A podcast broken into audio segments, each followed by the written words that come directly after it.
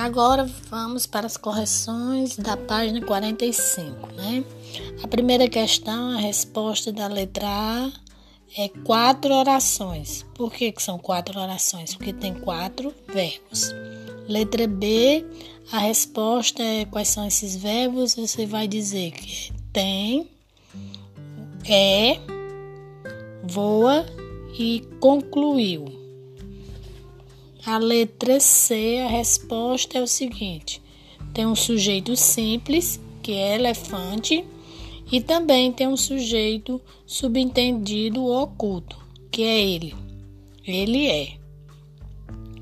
E o próximo também é um sujeito subentendido oculto, que ele não voa, né? Estão todos ocultos. E letra D, você vai classificar os predicados. O primeiro predicado que é o seguinte: tem a mesma quantidade de letras que mariposa. O verbo aí é o verbo ter, que indica uma ação, então é predicado verbal. É muito maior. O verbo aí é o verbo ser, que é um verbo de ligação, então é um predicado nominal.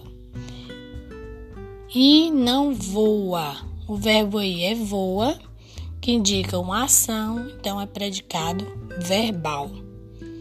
E a última questão é a letra E, que a resposta é o seguinte: o sujeito é subentendido, ele é oculto, ele não está na oração, que seria ele, e o predicado é nominal é muito maior. Verbo de ligação, que é o verbo ser, que é o é.